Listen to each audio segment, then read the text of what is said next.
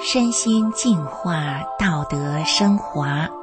现在是明慧广播电台修炼故事节目。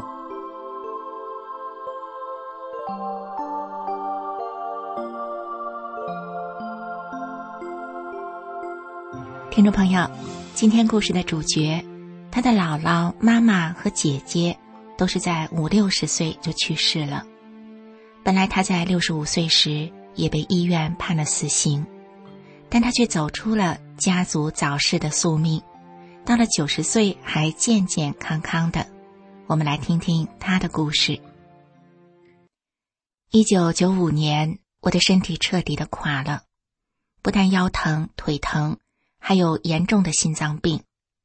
医生叮嘱我儿女说：“千万别给你妈翻身，她一点都不能动，她身边不能离人了。你们要有个思想准备。”这年我六十五岁，我想到，我娘家姥姥、妈妈还有姐姐，都是五六十岁就去世了。医生这话等于给我判了死刑。女儿也悄悄的把我的装老衣裳都准备好了，但是没想到后来我又活了过来。但这时虚弱的我，眼睛已经看不清东西了。熬到隔年，也就是一九九六年。我的小儿子给我送来一本转法轮。小儿子说：“现在很多人都在练法轮功，听说祛病效果很好，你也和他们练练试试。”当时我不知道法轮功是什么，但听了“法轮功”这三个字，我心里就舒服。我没上过学，只上了几天扫盲班，认不了几个字儿，就让老伴儿给我念转法轮。没想到我越听越爱听，句句说到我心里。接着我学会了法轮大法五套功法，练功个把月后，我的身体竟然就全好了，什么活都能干了。我天天呐乐呵呵的。几个月后，我有一天骑车去办事儿，一个小伙子骑着摩托车，突然把我给撞倒了。小伙子吓坏了，赶紧把我扶起来。我说：“我没事儿，因为我想起大法师傅让我们做好人，不给人家找麻烦。当我准备骑车回家，却发现骑不了。小伙子要送我上医院，我不去。小伙子只好送我回家。到了家门口，我就让小伙子走，因为我不想让家人知道我出车祸了，责怪小伙子。接着我该干什么还干什么。”傍晚，我出门经过邻居家，邻居老太太见到我就问：“你不是被摩托车撞了吗？”我说：“没事儿，不咋地。”这时就听邻居老太太在我身后向周围的人大声说：“你们也赶紧练法轮功吧！你看他，让摩托车撞了都没事儿。”第二天，那个撞我的小伙子领着家人来看我。我儿子这才知道事情的经过，儿子对小伙子说：“算你小子有福，撞了我妈这样的大好人不讹你，也亏我妈练了法轮功，不然还不让你小子给撞坏了。”大伙儿一听都笑了。有一次快过年了，我骑着车子去买扫房的东西，但一拐弯儿我就什么都不知道了。忽然间，我听到人声嘈杂，嚷着。上医院吧！我睁开眼，这才知道我又被摩托车给撞了。女婿的同事正好在现场，认出了我，他赶紧给女婿打电话。不久，女儿、女婿、儿子全来了。我挣扎着说：“没事儿，不用去医院。”儿女们不干，把我和肇事者一起送进了医院。医生检查后发现我头上有一个馒头大的包，腰部有淤血。医生还怀疑我还有内伤，要我住院观察。我不同意。儿女们没办法，拿了一大堆药送我回家。回家后，我照常学法练功。我知道修炼是超长的。第二天，我头上的包消了，也不觉得怎么疼。我的身体一天天的健康。后来，老伴儿过世了，我就一个人独居。到了八十岁那年，有一天突然间我吃不下东西，我就吃几片西瓜，喝一点水。但过了几天，水喝不了，看见西瓜就闹心，而且尿的都是血尿。我知道这是修炼人净化身体，我不以为意，照常的过日子。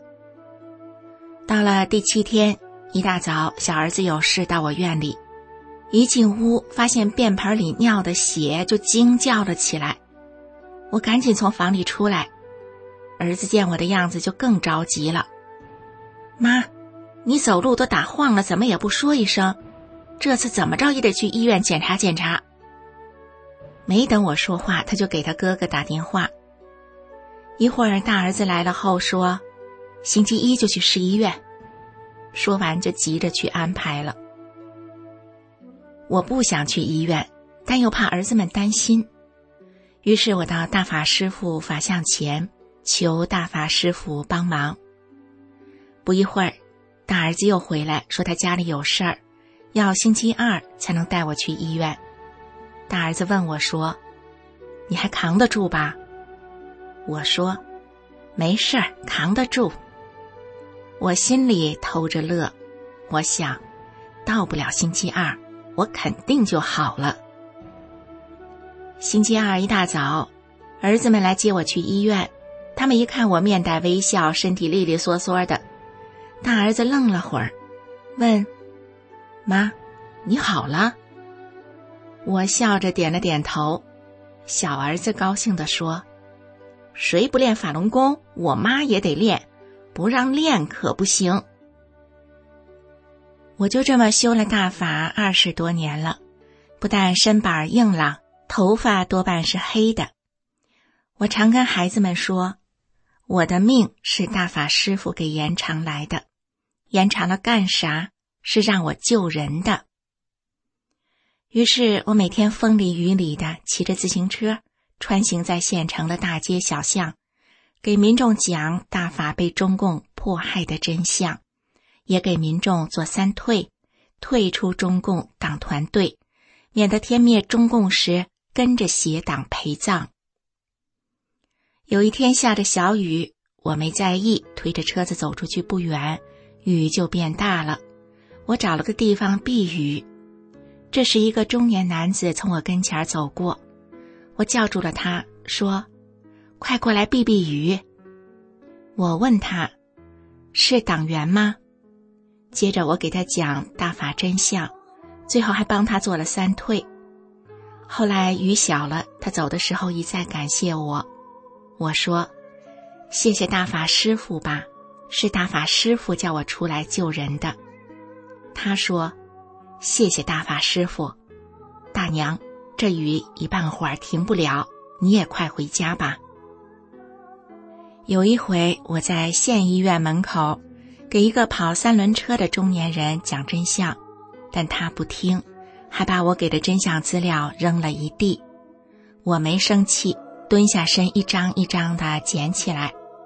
旁边一个老汉不干了，对跑三轮车的人说：“你这人也是，你不看拉倒，你给人家扔了干什么？人家都那么大岁数了，容易吗？”那人自觉理亏，也就不说啥，躲一边去了。以后我照常到医院门口发大法真相资料，遇到那个三轮车司机，我还是给他资料。后来他向我道歉，并主动做了三退。有一天，大儿子和他的战友们一起吃饭，战友们对儿子说：“大娘的身板真硬朗，天天骑着车子。”在街上帮人做三退，把我们的党都给退了，还说给我们保平安呢。儿子告诉他们说：“我妈自练了法轮功二十多年了，没吃过一粒药，更别说住医院了。我们这些做儿女的忒省心，所以我妈说什么我都信。”儿子回来后问我：“妈，你是不是到人家单位找人家做三退呀？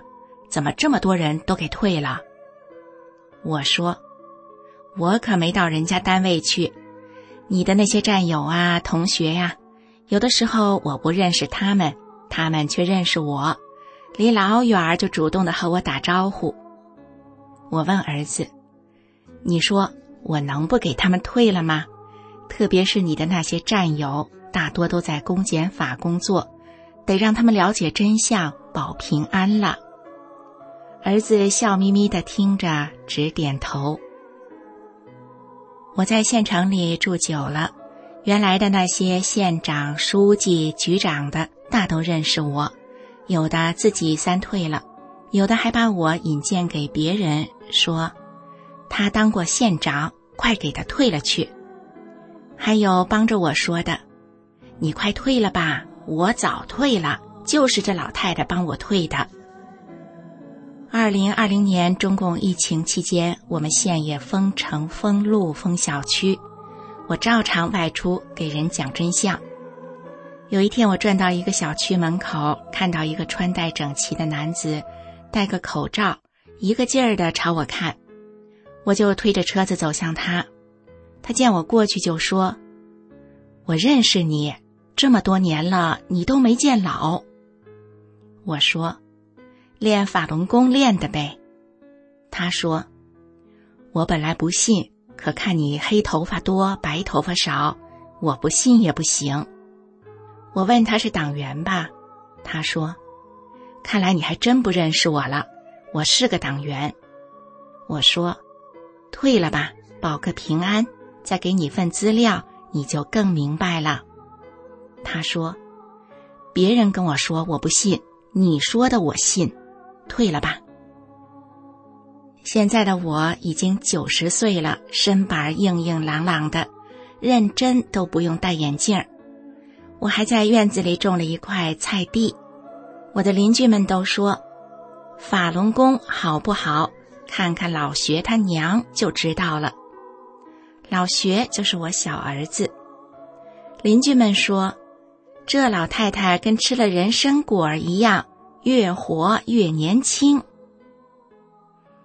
听众朋友，人们常说失去方知珍惜。今天故事的主角，把自己修炼法轮大法后的真实心得告诉大家。这是他对自己新生的珍惜，也是他对周围人生命珍惜的表现。您说是吗？